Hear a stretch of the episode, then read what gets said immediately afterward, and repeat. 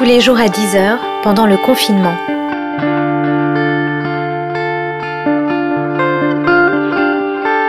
Journal de la peste par Aurélie Ruby.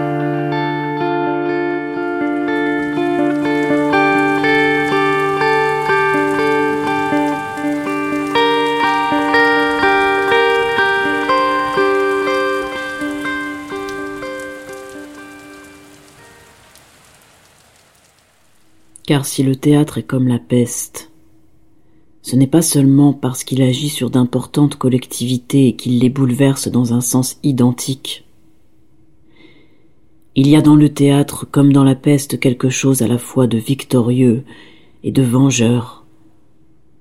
Cet incendie spontané que la peste allume où elle passe, on sent très bien qu'il n'est pas autre chose qu'une immense liquidation un désastre social si complet, un tel désordre organique, ce débordement de vices, cette sorte d'exorcisme total qui presse l'âme et la pousse à bout, indique la présence d'un état qui est d'autre part une force extrême où se jouent à vif toutes les puissances de la nature au moment où celle-ci va accomplir quelque chose d'essentiel. La peste prend des images qui dorment, un désordre latent, et les pousse tout à coup jusqu'aux gestes les plus extrêmes. Et le théâtre lui aussi prend des gestes et les pousse à bout. Comme dans la peste, il refait la chaîne entre ce qui est et ce qui n'est pas, entre la virtualité du possible et ce qui existe dans la nature matérialisée. Il retrouve la notion des symboles, types et des figures, qui agissent comme des coups de silence, des points d'orgue, des arrêts de sang, des appels d'humeur, des poussées inflammatoires d'images dans nos têtes brusquement réveillées. Tous les conflits qui dorment en nous, il nous les restitue avec leur force, et il donne à ces forces des noms que nous saluons comme des symboles.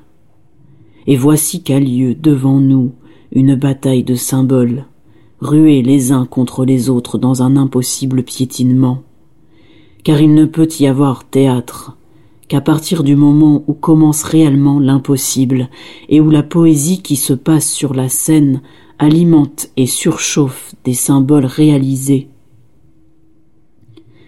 Ces symboles, qui sont le signe de force mûre, mais jusque-là tenus en servitude et inutilisables dans la réalité, éclate sous l'aspect d'images incroyables qui donnent droit de cité et d'existence à des actes hostiles par nature à la vie des sociétés.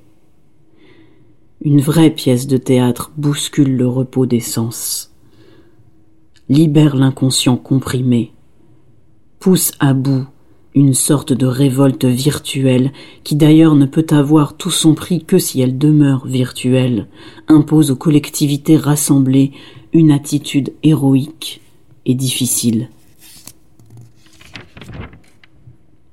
Comme la peste, le théâtre est un formidable appel de force qui ramène l'esprit par l'exemple à la source de ses conflits. Si le théâtre essentiel est comme la peste, ce n'est pas parce qu'il est contagieux, mais parce que comme la peste, il est la révélation, la mise en avant, la poussée vers l'extérieur d'un fond de cruauté latente par lequel se localisent sur un individu ou sur un peuple toutes les possibilités perverses de l'esprit. Comme la peste, il est le temps du mal, le triomphe des forces noires, qu'une force encore plus profonde alimente jusqu'à l'extinction. Il y a en lui, comme dans la peste, une sorte d'étrange soleil, une lumière d'une intensité anormale, où il semble que le difficile et l'impossible même deviennent tout à coup notre élément normal.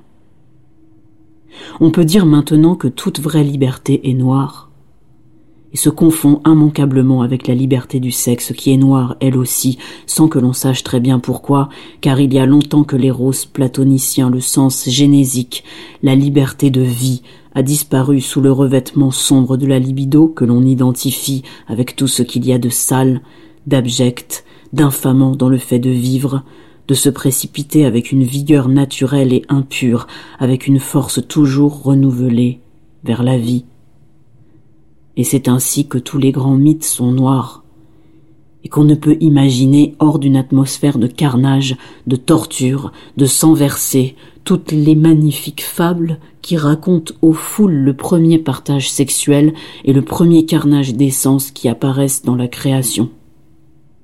Le théâtre comme la peste est à l'image de ce carnage, de cette essentielle séparation. Il dénoue les conflits, il dégage les forces, il déclenche des possibilités, et si ces possibilités et ces forces sont noires, c'est la faute non pas de la peste ou du théâtre, mais de la vie.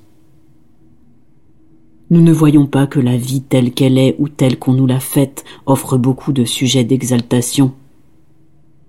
Il semble que par la peste, et collectivement un gigantesque abcès, tant moral que social, se vide. Et de même que la peste, le théâtre est fait pour vider collectivement les abcès. Il se peut que le poison du théâtre jeté dans le corps social le désagrège, comme disait saint Augustin.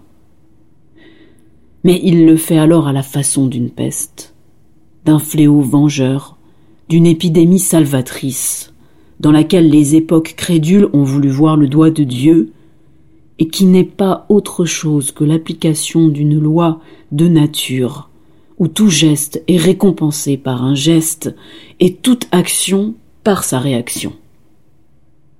Le théâtre, comme la peste, est une crise qui se dénoue par la mort ou par la guérison. Et la peste est un mal supérieur parce qu'elle est une crise complète après laquelle il ne reste rien que la mort ou qu'une extrême purification. De même le théâtre est un mal, parce qu'il est l'équilibre suprême qui ne s'acquiert pas sans destruction. Il invite l'esprit à un délire qui exalte ses énergies. Et l'on peut voir, pour finir, que du point de vue humain, l'action du théâtre, comme celle de la peste, est bienfaisante.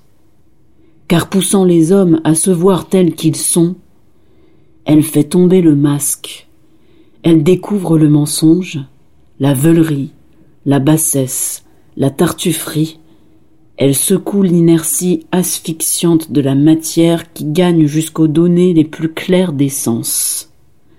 Et révélant à des collectivités leur puissance sombre, leur force cachée, elle les invite à prendre en face du destin une attitude héroïque et supérieure qu'elles n'auraient jamais eue sans cela.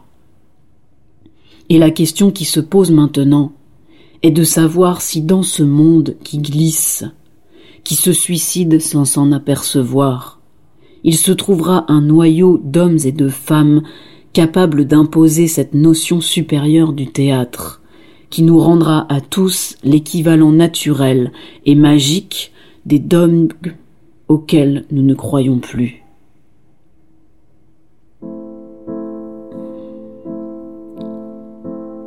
C'était un extrait du théâtre et son double d'Antonin Artaud qui a un chapitre qui s'intitule Le théâtre et la peste. Euh, je pense que ce qu'il est intéressant de savoir par rapport euh, à Antonin Artaud et qui peut éclairer ce texte, c'est que euh, donc on sait souvent de lui qu'il a passé 30 ans dans un hôpital psychiatrique, mais il a aussi vécu en Amérique latine, au Mexique, plusieurs années avec des tribus indigènes, desquelles il a tiré un savoir, une connaissance euh, par les plantes médicinales et thérapeutiques, la connexion à la nature, un savoir euh, qui l'a tout simplement empêcher ensuite de se réadapter euh, à la société contemporaine occidentale euh, de laquelle il venait. Voilà. À méditer.